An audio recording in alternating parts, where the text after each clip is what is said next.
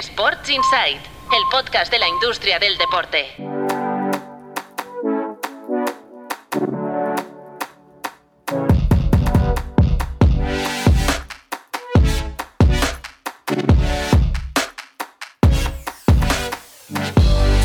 Muy buenas, bienvenidos y bienvenidas a Sports Insight, un podcast de Tu Playbook producido por NSN. Señor Mar Menchen, director fundador de Tu Playbook, ¿qué tal? Muy buenas. ¿Qué tal? ¿Cómo estamos? Señor Marcos López, ¿cómo estamos? Muy bien, ¿qué tal? Habéis coincidido hoy, ¿no? En las Sí. instalaciones del Camp Nou. Os habéis visto en la rueda de prensa, Bueno, él estaba en el flanco derecho, yo Sí. estaba en el flanco izquierdo. pero habéis Del estado en, auditorio. en- en la misma, En la misma sala. Nos veíamos. Sí, en la rueda de prensa de Joan Laporta, que ha durado más de dos horas, ¿no? Tengo entendido. Sí, clavas. Yo creo Sí, que sí, empezaba sí. a las 12, acaba a las 12, Sí, casi sí. en punto. o sea Sí, que- que- Eh, Repasando la actualidad del Barça. Todo, absolutamente todo. eh, un, un análisis exhaustivo, quizás poco con- concreto, ya lo diré, en determinadas cosas, pero una hora cincuenta de algo que ya no se estila, también hay que decirlo, porque que un presidente comparezca, el discurso creo que ha durado, el discurso inicial ha durado 30 minutos prácticamente. Sí. Y, Y luego rueda de prensa de y- casi dos horas. ¿eh? Exactamente. O sea, en total más de dos horas allí Sí, sí, sí. hablando. Bueno, luego iremos comentando seguramente a lo largo del capítulo algunas de las cosas que ha dicho Joan Laporta, porque ha hablado, por ejemplo, de la Superliga, que será uno de los temas que toquemos hoy en este capítulo. Hay novedades, hay un decálogo presentado por el CEO eh, Bern eh, Reichardt. También hablaremos de la Super Bowl, que se disputa de aquí a unos días en eh, Phoenix, en Arizona, del lío del Manchester City en la Premier y también actualizaremos el, pollo de la primera ref que continúa sin solucionarse. Pero antes vamos a recordar, Menchen, que tenemos más Sports Insight, eh, más podcast de tu playbook desde hace unos días. De lunes a jueves tenéis eh, cada mañana los principales titulares de, de la jornada, de la industria del deporte, en el feed de este podcast. En menos de dos minutos, Todo. los compañeros de la redacción de Tu Playbook, Álvaro Carretero, Natalia Mateos, eh, Patricia López,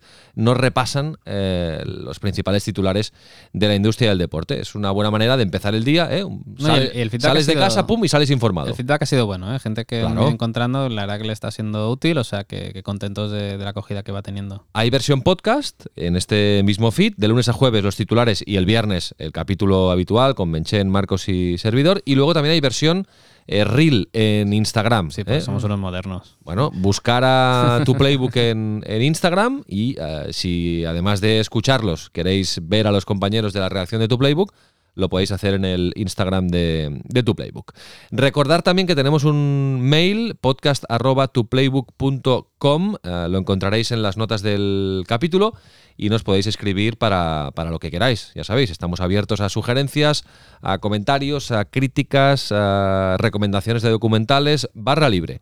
También nos podéis escribir siempre en Spotify, en Evox o en eh, cualquier eh, plataforma de podcasting desde la que nos escuchéis. Y siempre hacemos una pregunta, cada semana. Y la semana pasada, en el último capítulo, preguntábamos qué modelo económico os gusta más y tiene más futuro, el de la Premier League o el de la Liga. Pues muy reñido, ¿eh? El resultado. 53% la Liga, Anda. 47% la Premier League. Pues yo pensaba que iba a ganar la Premier.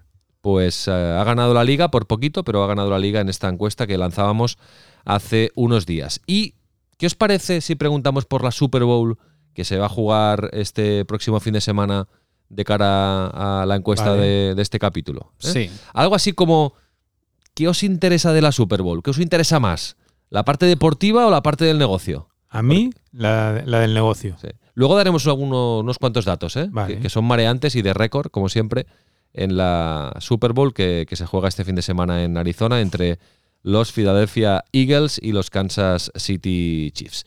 Venga, dicho esto, enseguida vamos a hablar de todos los temas que hemos comentado, pero vamos a conectar antes con la redacción de Tu Playbook con Patricia López y Cristian García para ponernos al día y repasar los principales titulares de los últimos días en la industria del deporte. Adelante, redacción de Tu Playbook. Vamos con ello. Los clubes de la liga prevén superar los 4.000 millones de euros de facturación en 2022-2023. La competición, que en términos agregados recuperará la rentabilidad, superará el nivel de ingresos ordinarios previo a la COVID Eliminado el efecto de la venta de activos del Barça, el negocio total de la Liga Santander se situaría en unos 3.500 millones. Por el contrario, las plusvalías por traspasos seguirán bajo mínimos. El Walt Disney Company se reestructura y crea la división específica de deporte. El gigante del entretenimiento y la tecnología ha anunciado un recorte de 7.000 empleos que asegura que le permitirá ahorrar 5.500 millones de dólares. De la quema se salvará ESPN, que entrará dentro de la nueva división de deportes que incluye tanto el canal de televisión de pago como la OTT. Seguimos hablando de audiovisual, lo hacemos con Eurosport, que releva a Cosmos Enjoy como televisión de la liga en España hasta 2024. La cadena deportiva del gigante Warner Bros. Discovery emitirá desde este fin de semana ya todos los partidos de la liga francesa a través de sus canales y la app de la compañía. Además, el primer partido del PSG en el grupo se verá en abierto por la TDT a través de D-Max. Dazón integra la OTT de la NFL en su plataforma a nivel global a partir de la temporada 2023. La plataforma británica avanza en su plan de agregar más contenidos y podrá distribuir el Game Pass Internacional de la Liga de Fútbol Americano. Se podrá contratar como suscripción independiente o como paquete adicional. El acuerdo entrará en vigor a partir de la temporada 2023 y tendrá una duración de 10 años. Cosmos pierde a Dominic Thiem, el tenista con el que lanzó su agencia de representación. El tenista austríaco ha decidido desvincularse de Cosmos un año y medio después y pasará a estar representado por su hermano, Moritz Thiem. El tenista se rompió la muñeca poco después de firmar con la empresa de Gerard Piqué y hoy ocupa el ranking 96 de la ATP. Meses después de la entrada en vigor del nuevo reglamento de los agentes de fútbol, la FIFA se abre a debatirlo con los afectados. El regulador del fútbol mundial ha anunciado la creación de un órgano consultivo formado por 18 representantes en el que se abre a incluir enmiendas a la normativa. La FIFA de este modo dará entrada al debate a organizaciones de agentes. Tras la entrada en vigor del nuevo reglamento, la FIFA ha recibido 2.200 solicitudes para presentarse al nuevo examen de agente de futbolistas. Y acabamos, lo hacemos con las apuestas deportivas que mueven más de 8.000 millones de euros hasta septiembre pese al cepo a la publicidad. El gasto en patrocinio y publicidad repuntó entre julio y septiembre debido al arranque de la liga y pese al veto a su visibilidad, aunque aún está en mínimos desde 2017. El sector facturó cifras récord en los nueve primeros meses de 2022, pero empieza a dar síntomas de desaceleración. Bueno, gracias Patricia, gracias eh, Cristian. Eh, oye, ¿qué queréis hablar de antes del, del lío del Manchester City o de la Superliga? Eh, la Superliga va, va es- todo muy ligado. o sea, Sí, sido- La Superliga quizás es pescado más fresco, eh, porque ha sido... Yo eh, empezaría por ahí, porque realmente lo del City hoy mismo. Bebe, bebe mucho de Superliga y va todo muy relacionado. Va todo muy relacionado, ¿no? Pero oye, antes un comentario de Cosmos, ¿eh? Que, al final se van a quedar con la Kings League, van a apostar mucho por ese, por ese frente, ¿no? Porque hemos oído ahora a Patricia que comentaba con, con Christian que pierden a Dominic Thiem y que también eh, han dejado ya los derechos, los famosos derechos de la Liga Francesa Efectivamente. que compraron cuando Messi fue al Paris Saint Germain. Que han ido a Eurosport. No, o sea, parece que van soltando lastre, ¿no? Y que se quieren focalizar en una cosa. Bueno, hicieron muchas apuestas. Yo creo que la de la Davis ya está más que más que pelea. Y Es verdad que ellos y lo de la representación de Tiema ha sorprendido porque realmente cuando pasó todo lo de la Davis, ellos pusieron mucho acento en que iban a seguir en el mundo de la raqueta con el tema de la representación. Y es verdad que en principio han- solo han perdido a uno. Es verdad que es el más relevante de todos los que tenían.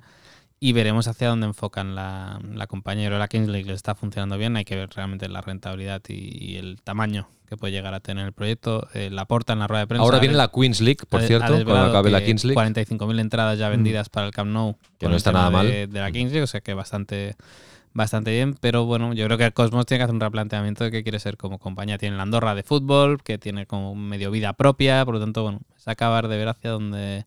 ¿De dónde se tiran. dirige? Claro. Bueno, venga, Superliga, ¿eh? ¿Habéis dicho antes que Manchester Sí, City? sí, bueno, al final sí. Lo, lo mezclaremos todo, ¿eh? Pero Superliga, ¿qué ha pasado en las últimas horas? Eh, Bueno, ha pasado Marcos, que- explícanoslo. Ha, ha pasado, perdón, eh, que la Superliga, a través de Ber Reach, que es el consejero delegado, ha, ha lanzado y ha divulgado a través del país y de, otros medios de comunicación europeos y luego eh, a través de sus canales de redes sociales un decálogo, un decálogo de 10 puntos donde eh, podremos resumirlo en que la Superliga construye una nueva Superliga, porque no tiene nada que ver en lo, en lo esencial, en lo importante y en lo básico con lo anterior. Para empezar, será una liga abierta. No sabemos en qué medida se van a poner fronteras, con varias divisiones. Pasamos de una liga inicialmente de 12-16 equipos a una liga entre 60 y 80 clubes. No sabemos quién irá a la División 1, División 2, División 3, División 4. 60-80 clubs en cuatro divisiones. Eh, no han dicho las cuatro divisiones, pero... no todos contra todos. No, no, no, no. Han dicho varias divisiones. Un total de 14 partidos. Uno más que el actual campeón o subcampeón de Europa. En el concepto y en el formato actual de la, de la Champions. La diferencia es que serían para todos, no solo para los dos que Sí, llegan a la eh, sí, final, sí, sí, sino- sí. Aquí juegan 14 partidos cada, eh, cada, Cada equipo. cada equipo. Uy, pero no, no han entrado al detalle del sistema No, de competición, no, ¿eh? no, ni no, al no, Siguen formato. con la ambigüedad un poco, que es con lo que juegan ellos. No, no, no. No han entrado ni en el, ni en el formato ni en el detalle, eh, estableciendo eh, que ponen en el centro de- del debate la salud de los jugadores. Vamos a ver cómo, cómo, cómo se En el sentido de que no habrá Eh, tantos partidos. Efectivamente, cómo se concreta esto y que ellos consideran que son los clubes los que tienen ser los únicos responsables del formato y del modelo de competición, no la UEFA. Laporta, que es uno de los promotores junto a Florentino Pérez, y ahora vamos a ver cómo queda la Juventus después del que haya sido descabezado Andrea Agnelli, eh, sostiene que se tiene que hacer en diálogo con la UEFA. A mí me parece muy complicado hacerlo en diálogo con la UEFA, pero Laporta acaba de, eh, de comentar eso. Armonizan y sostienen que las ligas nacionales son la esencia de, de los clubes y, de la, y del fútbol europeo. O sea, buscan la complicidad de las ligas nacionales, no enfrentarse. efectivamente, y a partir de aquí eh, aguardan la decisión del Tribunal Europeo que hoy la puerta ha situado ya en el mes de abril, no ha situado en el mes de marzo, que era cuando todo el mundo esperábamos, sino en el mes de abril para intentar poner en marcha este proyecto. Un proyecto, insisto, que no tiene nada que ver con el, con el inicial. El inicial era cerrado, con invitación, con equipos eh, que ni ascendían ni, ni descendían. El actual es abierto, precisa siempre Marc eh, en la situación de cómo es abierto o no, eh, es decir, si es abierto al completo, puede ser abierta la tercera y la cuarta división y no ser abierta la primera y la segunda, pero como todo ese tipo de detalles no los tenemos, es un decálogo que Sí, luego hay apoyo Sí. al fútbol femenino, Femenino. al fútbol eh, amateur, una serie de puntos ya y, más en esa línea. y la, sos- y la sostenibilidad del, eh, del fútbol europeo como punto, como punto de partida y sostienen ellos que evidentemente los tres fundadores son Barça, Madrid y Juve, o para ser más concretos Madrid, Juve y Barça, pero que hay otros clubes que se mantienen todavía vinculados contractualmente al proyecto, pero que han desaparecido de la escena pública, como son, recuerda que de los nueve equipos fundadores estaba el Atlético de Madrid, el Manchester City, el United, el Arsenal, el Chelsea, el Liverpool, el Tottenham, el Inter y el Milan. Esos eran los clubes eh, fundadores en el punto de partida y que esos no han abandonado, aunque sí públicamente, pero que no han abandonado el proyecto. Y todo esto lo ha explicado eh, Bernd Rekar, el CEO de A22 Sports, de, de lo que es la Superliga. Tiene una cuenta de Twitter ya, A22 Sports, Sí. y han colgado en, en la cuenta de Twitter un mini discurso previo al, al decálogo de Bernd Rekar que podemos escuchar, como mínimo el, el principio, para que lo- le oigáis la voz al, al CEO de la Superliga. Last October, we began an open dialogue on the future of European club football. Since then, we have spoken to nearly 50 European clubs and other stakeholders. The vast majority of them share the assessment that the very foundation of European football is under threat. It is time for change. It is time for change, ¿eh? abogando por el cambio. llegado Ben el momento. sí, que dice, explica que el decálogo es fruto de las conversaciones que han tenido con más de 50 clubs y con eh, otros eh, actores, Actores, eh, que, que participan, digamos, en la industria del, que lo comentaba del Marcos, deporte. que ellos no quieren enfrentarse a las ligas nacionales, pero European Leagues. Ya- es la ya se ha pronunciado, ¿no? Que reúne a. Y la- que lidera Javier Tebas, Bueno, presidir no la preside él. O sea, es la, creo que pero lo- preside la es- lidera. La lidera sí, o sea, desde atrás sí, pero están todas las grandes ligas, 40 ligas domésticas, y ya han dicho que están muy sorprendidos por, por el comunicado de Sí. A22 que, y ya recuerdan que, oye, que ese modelo ya fue rechazado en, en 2019, porque es, que es lo que comentaba Marcos, la propuesta de hoy, sin ser tan precisa como la de Agnelli en 2019, ya es la que se presentó por parte de la ECA, que eran tres divisiones, y aquí es la duda que queda, que es lo que plantean para ser meritocrática, porque aquel modelo eh, digamos que la primera división, que era la Champions, eh, la primera tanda de clubes que participaban no eran los campeones de ligas, eran, era por coeficiente. Entonces, de alguna manera, sí que está protegiendo a las grandes potencias del fútbol europeo, y si tú coges el coeficiente UEFA, los 20 mejores, te salen los que, Los, los que, que te salen. salen y por lo tanto esos ya quedan ahí protegidos y únicamente irían descendiendo dos o tres, eh, no recuerdo ahora, eran creo que eran dos, que bajaban a la segunda división. Entonces, claro, las ligas nacionales, ¿qué pasaba? Que de dar acceso a seis clubes a competiciones internacionales, pasarían a, a dar menos accesos y sobre todo no a dar acceso a la gran competición, sino que sería a la... ter- de hecho, sería la tercera, la segunda La división tercera. todavía... se- no, creo que... se- ah, si no recuerdo mal, la segunda división en el modelo ECA de aquel 2019 parte de los campeones sí que iban a la segunda a la segunda división. El problema es que ese modelo ya se dijo que no y de hecho la propia ECA también ha salido a decir que ese modelo tampoco acaba de ser lo que quiere lo que quieren los clubes europeos, que si hablamos de representación, pues la ECA son todos prácticamente y la A20, bueno, A22 es A22 y la Superliga pues de momento son Claro, Juventus, aquí además- Madrid. Aquí además divisiones, ¿cómo las haces? Eh, divisiones geográficas, como ocurre en la NBA, por ejemplo. O divisiones eh, en términos de coeficiente UEFA, o divisiones en términos de historia, o divisiones porque hay, hay fundadores o no. Ah, De momento eso no, no No, ha no, trascendido y nada, esto se lo han, se lo han guardado.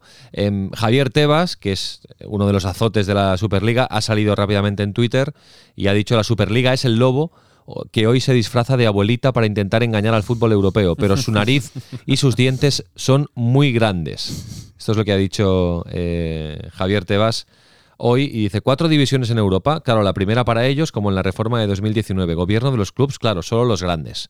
Por lo tanto, continúa siendo muy crítico Javier Tebas con este proyecto. Y yo os pregunto, ¿por qué hoy, por qué ahora, a la espera, a las puertas de la decisión del Tribunal bueno, para de que- Justicia Europeo, por qué este movimiento de la, de la afecta- Superliga? porque a efectos de lo que pueda decir una sentencia, que entiendo que la sentencia se basará en hechos, no en pronunciamientos, ellos tienen que defender que es un modelo abierto. El, el informe del abogado de la Unión Sí. Europea, si os acordáis, lo que criticaba es que UEFA defiende el modelo europeo del deporte, que es meritocrático, por lo tanto ellos tienen que pasar a un modelo meritocrático. ¿Es, es como para influir en la decisión? ¿Como para ganar puntos? Yo creo que es un tema más Sí. mediático y de, yo, de- yo creo que es de opinión pública, ¿no? de- sí, pues yo creo que un juez se basa en hechos, no se basa en, en comunicados en comunicados públicos. Ni en intenciones, ¿no? Y sobre todo que volvemos a lo mismo, que es que no están proponiendo ningún cambio. O sea, no es ninguna evolución respecto a las otras propuestas que ya se han ido poniendo sobre la mesa en, en el marco de la negociación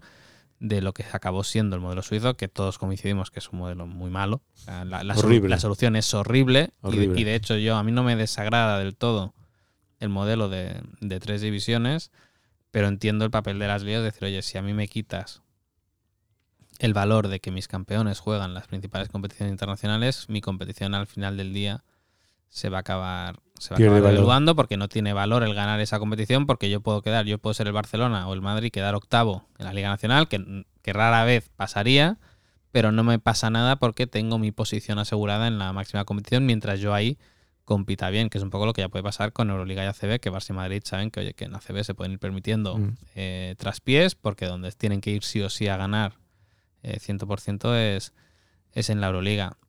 Pero vere- yo no creo que tenga una influencia más allá de posicionamiento público, pero yo me baso en las reacciones de Reino Unido, que son las que me interesan, porque aquí en España ya sabemos que, la claca va para un lado o para, el otro, y en Inglaterra sigue siendo la crítica de que ningún club inglés va a dejar la Premier League o va a dejar de estar en el paraguas de la FA y la UEFA para irse a un modelo que, tampoco les acaba de, de iniciar, porque Laporta cuando decía lo de lo de que algo tienen que hacer para reducir el poder que tiene la Premier League, es que es absurdo decirlo que la solución es esa porque es que los clubes ingleses no van a dejar de jugar su, Su liga. su competición porque va a ser la condición sine qua non de que yo no dejo la Premier League para jugar a otra cosa y lo que te rompe el mercado no es únicamente el mercado internacional, es sobre todo lo que la Premier es capaz de generar en su mercado doméstico con los derechos de televisión respecto a lo que puede conseguir la Liga, Italia u otras, porque ahí es donde está el verdadero problema que nunca lo vas a poder solucionar, porque es que es un mercado más grande. Y si tienes un club inglés que cobra el doble que cualquier equipo español, francés, alemán o italiano por sus derechos de televisión, ya no solo porque el modelo de reparto es más justo que el que puede tener España o cualquier otra liga, sino porque el mercado es más grande, pues eso la, la Superliga no te va a solucionar, porque aparte, si intentas hacer una Superliga sin franceses, sin alemanes y sin ingleses, que son los tres grandes mercados audiovisuales de Europa, es que no vas No. a... No es una Superliga. No es una Superliga y no vas a conseguir eh, ese incremento de ingresos que dices que puedes conseguir. Evidente. Eh, ah, ah, los otros puntos que sí que estoy de acuerdo. La gobernanza. Oye, los clubes deberían estar con más poder en la gestión de la Champions League. Eso es y eso evidente. es evidente. Y eso sí que yo creo que es un punto que tienen mucha razón y que tienen que saber defender. Y al menos, si solo de todo este ruido consiguen que efectivamente se acelere ese proceso de que los clubes sean más partícipes en la gestión de las competiciones. En la gestión y que rasquen un poco más de pasta. Efectivamente. Pero es que yo ahí cuestiono bastante Que se pueda rascar el que, más. el que la UEFA se esté forrando con el tema de. O sea, De porque, pues se ha creado un relato de que hay gente llenándose los bolsillos a mansalva con el tema de la Champions y que los clubes no reciben todo. Cuando tú miras los costes operativos, hay una parte que se va a la propia logística de la, De la competición, claro. Y luego, en principio, todo se reparte. Luego ya podemos hablar de las competiciones de selecciones y, y demás. Pero se ha creado como un relato de que la UEFA roba, ¿no? Ah, por llevarlo a la parte política, que yo creo que chirría bastante con, con la realidad. Pero bueno. Ahora, lo que, lo que es evidente eh, con este decálogo es una, y voy a decir una obviedad, que el proyecto inicial era un fracaso. Mm, Y, Total. eh, y eso hay que admitirlo ahora. Fue un fracaso en su diseño, fue un fracaso en su puesta en escena, fue un fracaso en su ejecución y fue un fracaso de inicio a fin. Y eso es más importante de lo que parece, porque, por ejemplo, ahora hablaba de Inglaterra, eh, Mark, a los propietarios de los clubes ingleses este modelo les podría, les podría atraer. Interesar, Aparte, claro. Ahora que no choca para nada, ya claramente dicho, con la Premier League. Evidentemente. Les podría traer. Lo que pasa que ahora la Superliga tendrá que vencer en Inglaterra una resistencia social ya establecida por la mala comunicación del primer intento, que eso va a ser muy difícil de revertir en Y es que Inglaterra. eso de que no afecta a la Premier League es falso, no afecta a los seis clubes. Pero si yo soy el Leeds o soy Southampton. o el Southampton o no sé, o el Newcastle, el mismo Newcastle, que ahora sí que tendría opciones a jugar la Champions Sí. League. A mí me estás dejando fuera Bueno, de, la máxima competición. pero ahora está fuera, pero cuando empiece puede estar dentro. No, porque si ese modelo de divisiones, tú tienes que entrar a la tercera y jugar, jugar, subir dos divisiones, ya son dos temporadas que vas a tardar en, en subir a, a esa primera división. Entonces sí que le estás quitando Bueno, pero- al resto de clubes la opción de... Pero ahí hay un punto de, de- de competición y de ganarte tu plaza que no está mal. Claro, pero Que entonces... es lo que pedían los, que, los críticos. pero entonces el argumento es, oye, ¿por qué de saque tienen que jugar los que tienen mejor coeficiente histórico, pero a lo mejor llevan dos, tres años, cinco, sin hacer nada, como pueden ser un Milan o un Inter? O un Barça.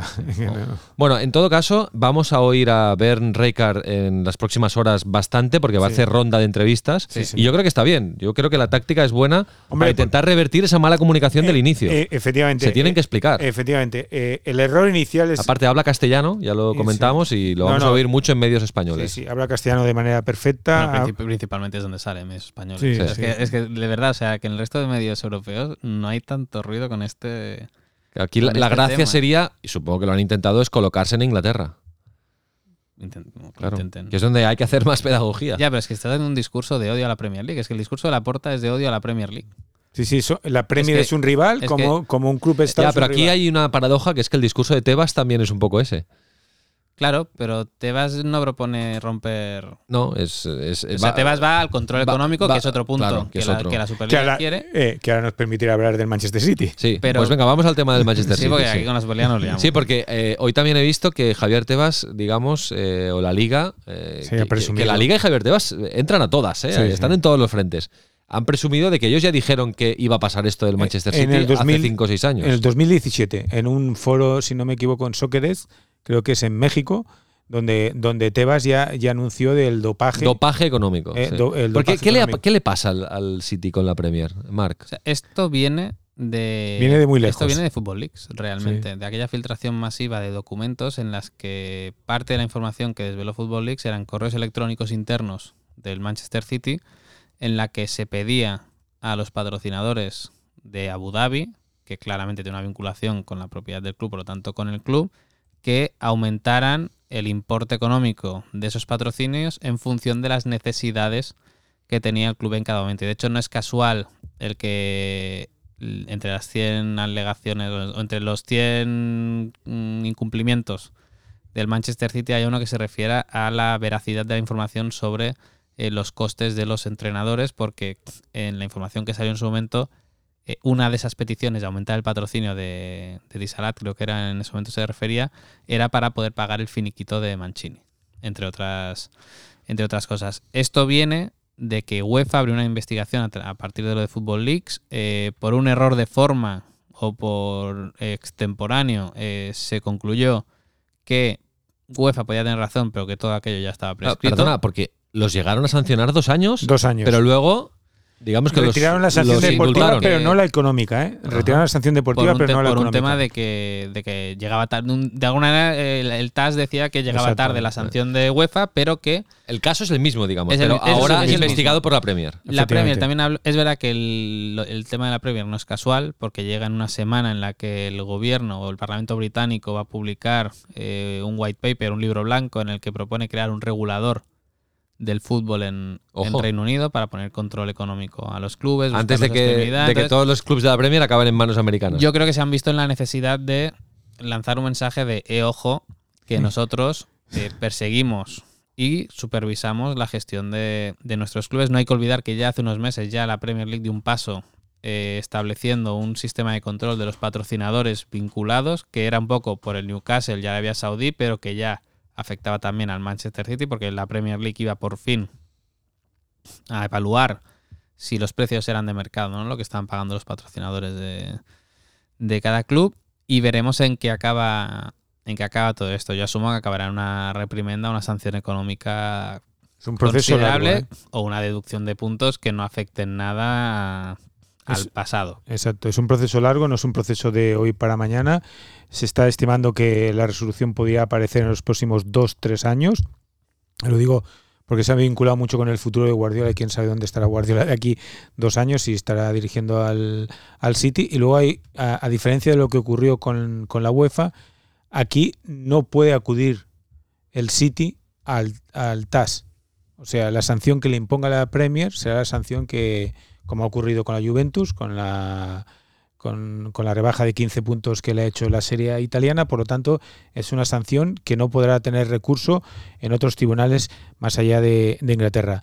El City se muestra sorprendido, solo ha hecho un brevísimo comunicado en sus redes sociales, se muestra sorprendido, convencido de que va a poder ganar y ahora es- todo queda en manos de una comisión independiente eh, eh, formada por tres personas que son las que tienen que decidir si esas 100 infracciones, eh, tras una investigación que ha durado cuatro años y medio eh, de la Premier, si esas 100 infracciones pues suponen pérdida de puntos, suponen, se ha llegado a decir hasta retirada de títulos en, en- en algún caso, y eso como puedes imaginar en Inglaterra es a- asunto de debate diario, porque justo en el momento en que el City ha establecido una jerarquía eh, coincidiendo con el declive del United, del Manchester United y con la aparición ahora del Chelsea de, eh, en, el, en el tránsito de Abramovich a Top Boyle, pues está mirando con muchísima atención esta investigación de la Premier, que es una investigación que no existen precedentes, no sé si más los conoce, pero no existen precedentes de tanta intensidad, de tanta profundidad como esta. Porque si en el caso del Chelsea, que directamente parece ¿no? que el propietario está inyectando capital, Bueno, pues ahí, no te pueden decir, oiga, esto... Bueno, es que dependerá de los ingresos que, que demuestren y yo insisto en, en ver cómo, cómo lo encajan todo en, en el presupuesto. Son contratos muy largos, ya. eh, han vendido mucho, que eso la gente no lo tiene en cuenta, pero el otro día había un artículo de, de Reino Unido que hablaba de que en, los- en el último año y medio habían vendido como por cuarenta y pico millones jugadores de la cantera, que eso es 40 millones limpios a, a la a la cuenta de resultados. Por lo tanto, yo quiero acabar de ver cómo cierra, porque yo, yo sigo confiando y a lo mejor luego me pegaré la gran hostia y la gente me recordará este podcast. Pero sigo pensando que este tío es más listo de lo que la gente quiere hacernos, hacernos pensar y, la gente lo ha cogido como un ejemplo de, bueno, de y por supuesto despilfarro de, de la Premier y, y demás. Pero bueno, yo creo que es eso, que quedará en sanción, pero que no será, no tendrá un impacto real a nivel deportivo, más allá de que esa temporada seguramente pues, pues pincharán, o sea, porque será muy difícil que recuperen esa, esa distancia. Pero yo creo que a nivel de imagen, yo creo que ya todo el mundo tiene una opinión muy clara formada sobre, sobre el City, por lo tanto no creo que cambie en exceso. Bueno, es el club que más ingresa eh, ahora mismo en, en- Bueno, eso es lo que en esto- Europa. eso es lo que esto va a demostrar si Claro. esos ingresos Si es son verdad reales o- o, o si está inflado. inflados por, por sus accionistas. Bueno, eh, Marc, eh, habéis tenido acceso desde tu playbook a un informe de la UEFA que bueno, explica el momento actual del fútbol europeo, ¿no? Sí, es un informe anual que, que elabora UEFA, que se publica, se publica hoy. Es verdad que, oye, que, que se facilitó con tiempo a los medios para poder trabajarlo bien, son ciento y pico páginas. Yo Lo, lo, hacen cada año. ¿eh? cada año. Yo lo recomiendo mucho porque ayuda mucho a ver el conjunto de, de- del sistema. Entonces, eh, cosas interesantes. Se recuperan ingresos prepandemia, 22.000 millones de euros el conjunto del, del fútbol europeo. Eh, la UEFA cifra en más de 10.000 millones las pérdidas acumuladas en, en pandemia. Eh, son 7.000 y pico en los dos primeros años, 2021 y 22. De momento han, han recopilado los datos de 140 y pico clubes de los 700 que, que suelen formar el informe y ya llevan 1.900 millones de, de pérdidas. Por lo tanto, seguramente estaremos en más de 10.000 millones. Eh, 6.600 millones de inversión de los accionistas de los clubes en entre- con ampliaciones de capital durante, durante este periodo. Hay un capítulo muy gu- guay, muy chulo, sobre los grupos, los holdings futbolísticos. Hay un capítulo dedicado a este nuevo perfil de, de inversores, que son pues más de 80... Dejadme que lo un segundito porque lo tengo aquí. Son más de 80 grupos que tienen 180 clubes y 6.500 jugadores controlados. El más relevante, evidentemente. City Bien. El nuevo fútbol. City Football Group. eh, 13.200 millones invertidos en El Chelsea de quiere hacer lo mismo, ¿eh? Y lo hará. Ah, Y Chelsea quiere hacer lo mismo que el City, ¿eh? Crear, crear una red de equipos. Sí, sí. Aquí el tema lo tendremos cuando eh, dos de estos equipos coincidan en una competición. Ya pasó, Ya, ya, sí, sí. con el Salzburg y, Y el y Leipzig. y se aceptó que, Sí, que sí. jugaran, porque es verdad que en- teóricamente el Leipzig no es propiedad de Red Bull, es propiedad de Perdón, un grupo de sí, trabajadores. amplío, de mi, Red Bull. amplío mi reflexión. Pasará cuando se enfrenten dos equipos del mismo grupo y haya algo en juego Ese es. Una final. por parte de uno de ellos, ¿no? O que uno tenga que... o sea, que Sí, el sí, resultado sea relevante, ¿no? Sí, te entiendo, te entiendo. Bueno, ya llegaremos. Ya cruzaremos ese puente cuando lleguemos a ese río, ¿no? Exacto, qué Bueno. bonita frase. ¿Algún punto más? O- porque también hay un informe, ¿no? El, Sí, de, la FIFA, de la FIFA, que resume de el este- mercado de este- invierno. este. Este lo tiene Marcos. Es un informe de la FIFA que ya habíamos avanzado al, al término del, del mercado, pero estamos hablando de una cifra récord desde que la FIFA lo tiene contabilizado, que esto lo está haciendo, no sé qué opina Marc, pero lo está haciendo muy bien la FIFA, desde el 2010, desde el- la puesta en marcha del sistema de correlación de transferencias, es el récord de traspasos internacionales en el fútbol masculino en el mercado de fichajes. 4.387 fichajes Es el récord en un mercado de invierno. en un mercado de invierno. ¿eh? Eh, obviamente, no hace falta ni decir eh, quién es la liga que más ha gastado, pero si quieres lo repetimos, que es la liga inglesa, prácticamente con 900 millones de dólares. Representa el 57,3% de todo el fútbol mundial. Es decir, uno de cada dólar invertido en el mercado de invierno pertenece a la Premier, que queda muy, eh, muy por encima de la O segunda. sea, gran- 6 de cada 10. Exactamente, ¿no? un sí. 57%. Exactamente, 6 de cada 10. Si analizas, la segunda liga es la, es la francesa, con 131, bueno, 132 millones, 131,9 millones de dólares. Y también es muy importante el, el aumento en el fútbol femenino, que también es récord con respecto a enero del 2022. Se produjeron 341 traspasos internacionales con un de- eh, desembolso, para que veáis la incidencia, que no llega ni a un millón de dólares. 780 mil dólares es lo que se ha vivido, donde aparece, para mí es sorprendente, a la cabeza de esa lista de contrataciones en el fútbol femenino, Colombia con 35 fichajes y Suecia y Estados Unidos son con 26. ¿Estos informes, el de UEFA y el de FIFA, son públicos? Sí, Sí, sí, sí, sí. son públicos. El Pues- de UEFA yo creo que estará...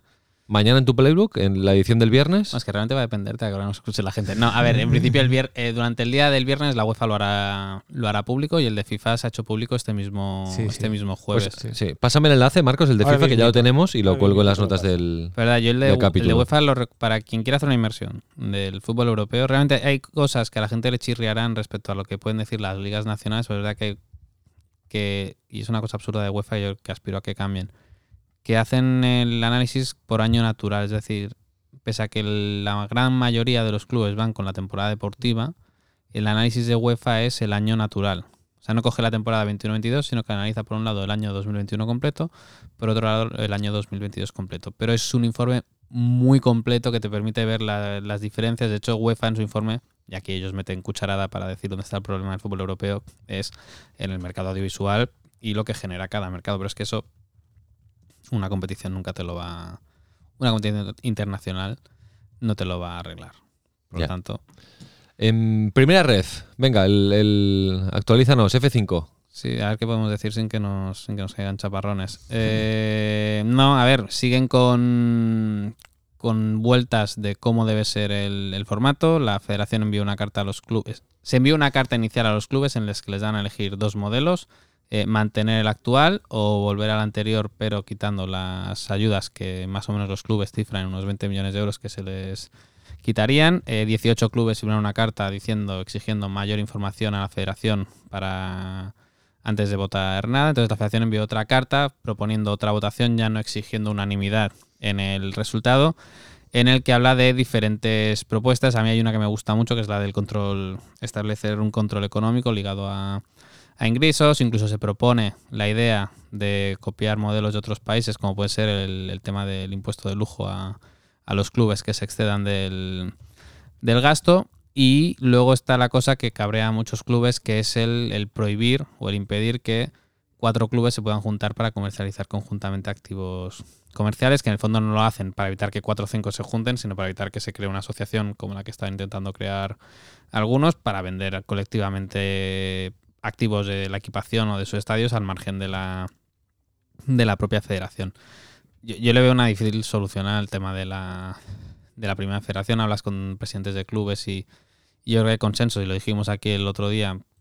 Sigo pensando que la federación tiene la fuerza para poder imponer una, una primera federación que sea una liga de 22 equipos o 24, no sé cuántos deberían ser, pero una liga que realmente dé cierta certeza de opciones de subir, porque mientras sigan siendo 40 clubes eh, optando a subir a, segunda división, al fútbol profesional, yo creo que va a ser muy complicado el dar estabilidad económica a, la competición. Y yo creo que hay que ver los dos lados de, de la balanza. Es uno, oye, evidentemente hay que intentar que los clubes no gasten más de lo que generan, pero también habría que abordar el por qué eh, la primera federación no es suficientemente atractiva para atraer patrocinadores y ingresos audiovisuales, que yo no digo que tengan que generar 15, 20, 30 millones, pero evidentemente tampoco creo que 2 millones anuales sea el valor que puede tener esta categoría.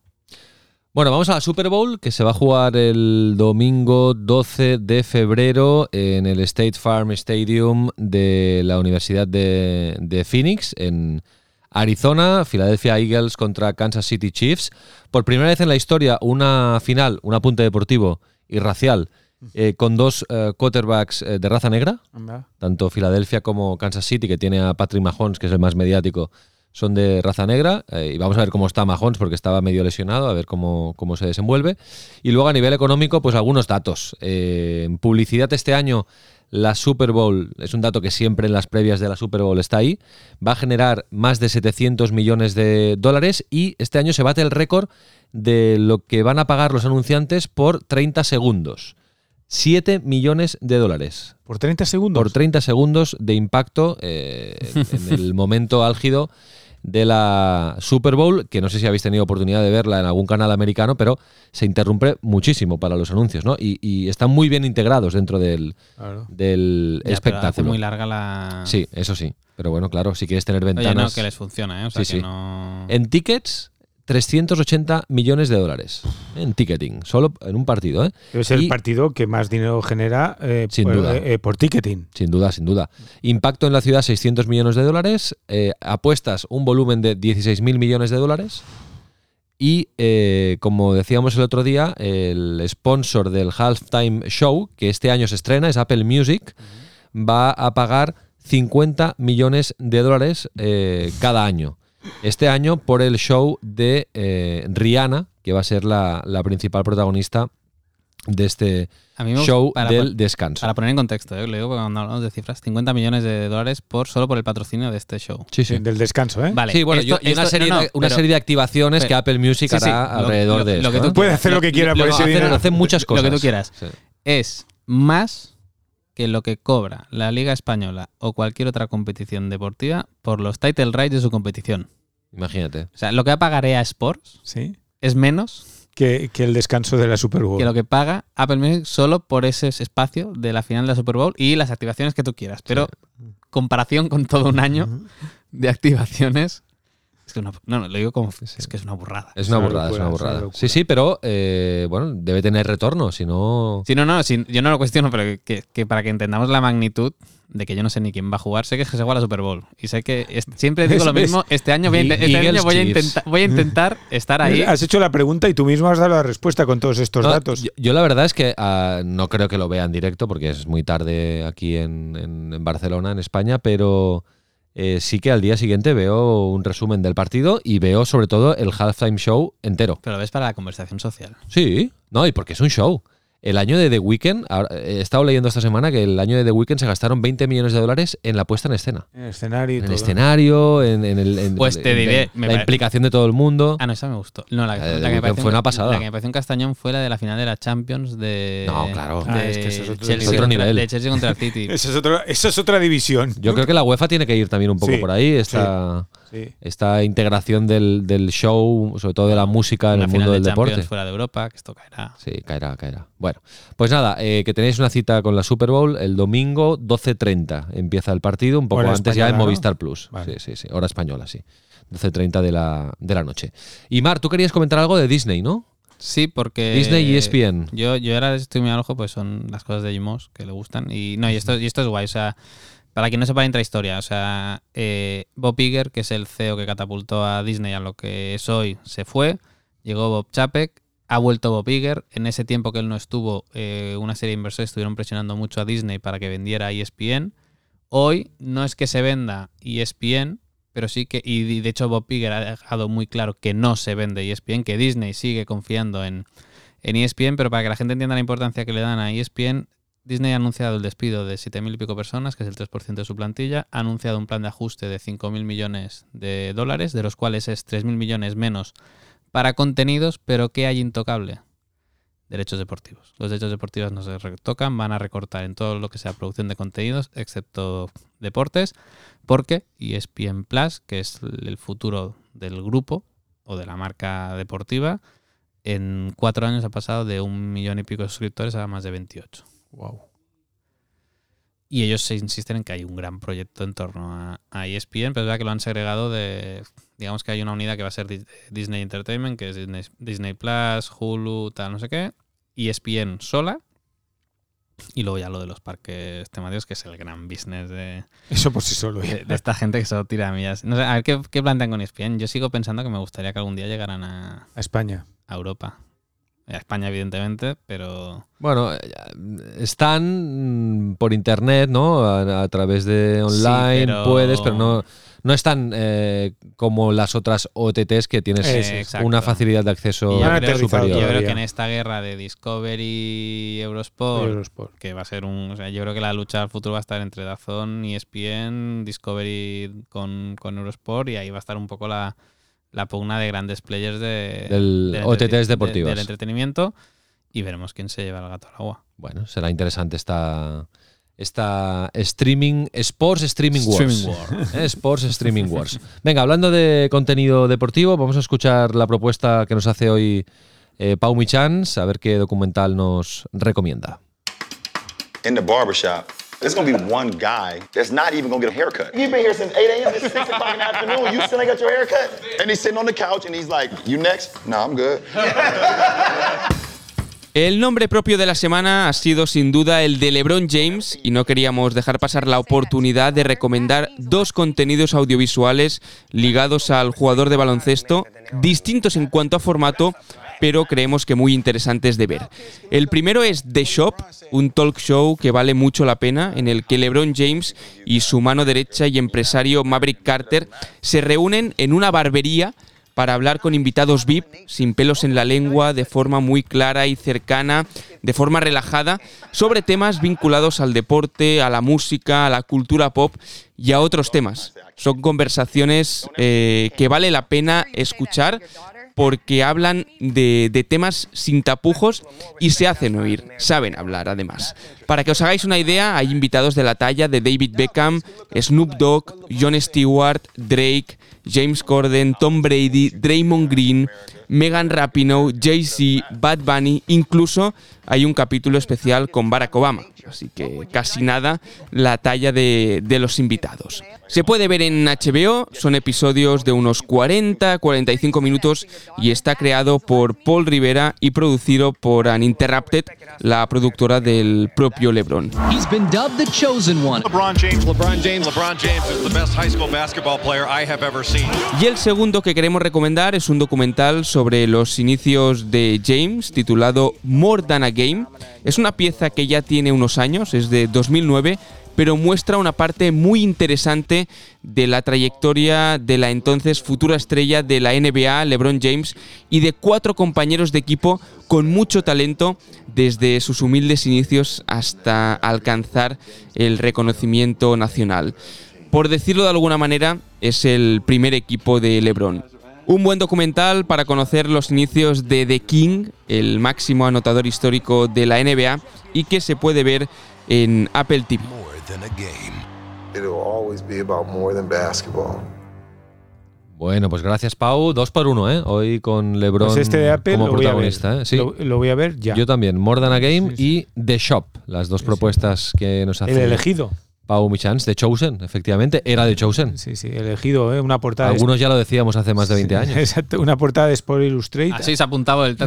No, hombre, yo es que soy tan de LeBron que yo, yo no tengo equipo en la NBA. Yo está, voy- Gas- está Gaspar, Gaspar con el. no, yo he sido, yo he sido del equipo de LeBron. LeBron, que eso Yo- está Yo bien. he sido de los. Heat, yo he sido de De los Cavaliers. de los Cavaliers, y- claro. y, ya era de los Lakers, pero ahora también soy de los Todo esto Lakers, viene sí, por sí. una portada de Sport O sea, cuando se retire LeBron no sé qué voy a hacer, pero bueno. Digo yo en la NBA voy cambiando. El hijo, el hijo está ahí. Por ejemplo, ahora el movimiento que ha hecho Phoenix Suns, Sí, sí. que han incorporado a Kevin Durant, ahora me gusta, porque ya me gusta mucho Devin Booker también. había Que era, que Chris era el primer día el propietario, sí, ¿no? había un tuit bastante divertido que era en plan eh, la mejor manera de llegar a un sitio y decir, hey, hola, estoy aquí. Sí, sí, el primer día el propietario, el nuevo sí. propietario. Venga, pam. Y Lakers se ha sacado de encima a Russell Westbrook, por Sí. fin. Y ha fichado a D'Angelo Russell. A ver, a No, ver si. ha retornado, ¿no, D'Angelo? Porque ya estaba hace seis años, ¿no? Sí, pero ya es otro jugador. Ya que lo hemos comentado y- Bueno, y sabes que hubo unos problemas hace seis años con un tema de un vídeo de un compañero. Así que estás. Eh, sí, ¿Estás metido, eh, en el Sí, tema? Sí, sí, que le hicieron moving porque, bueno. Bueno, ya historia- está, está olvidado. rosas. Sí, de- sí, es, es Bueno, página ¿ha- rosa. ¿Habéis animal, visto me- algo eh, estos No. días? Ya acaba de ver Breaking Point, que El, Bien. tenis de Bueno, he Netflix. visto bien, dos capítulos bien, pero solo. le falta, lo comentaba con Marcos antes, le falta un poco de energía. Y es verdad que, el- que la Fórmula 1 tiene ese punto eléctrico de imágenes de carrera que, que te va despertando un poco. Y este es más personal. Y verdad que el tenis, hombre, no es la alegría. o sea, es chulo de ver, pero no es, no es tan eléctrico. Entonces, mm, bueno, eh, se deja un poco de. Está bien y está guay, pero. Y no te explica tanta intrahistoria de cómo funciona. Igual que el de Fórmula 1, ayuda a entender muy bien cómo Ese funciona es- el negocio. para mí esa es la clave. esa es la En clave. este está muy basado en el atleta. Le falta un Y poco de pedagogía de en la vida del es, atleta eso y te explica muy poco el cómo funciona la agüita, cómo funciona la ATP. Es que, por ejemplo, en la línea del, del documental de la Superliga, que, que a veces decíamos que era demasiado básico, pero es muy interesante que le pongas en el contexto al espectador que eh, se, eh, se sienta a ver un, un documental que es sobre la Superliga, que en teoría es algo árido, pero yo creo que eso es, y con los grafismos lo hace muy bien, y a- para mí el de, el, de la, el, de la, el de la ATP le falta un poquito de alma, pero bueno, eh, se ve y se consume bien y es, y es interesante. Perfecto, pues habrá que verlo. Oye, ¿lo dejamos aquí? Venga. Sí. Como quieras. Pues ya sabéis, ¿eh? de lunes a jueves los titulares de la industria del deporte con la redacción de tu playbook, muy prontito por la mañana, en menos de dos minutos, y cada viernes, pues la reflexión de, de lo que ha pasado con Mar Menchen, Marcos López y un servidor. Venga, gracias. Hasta Chao. luego. Un Chao, abrazo. chao, chao.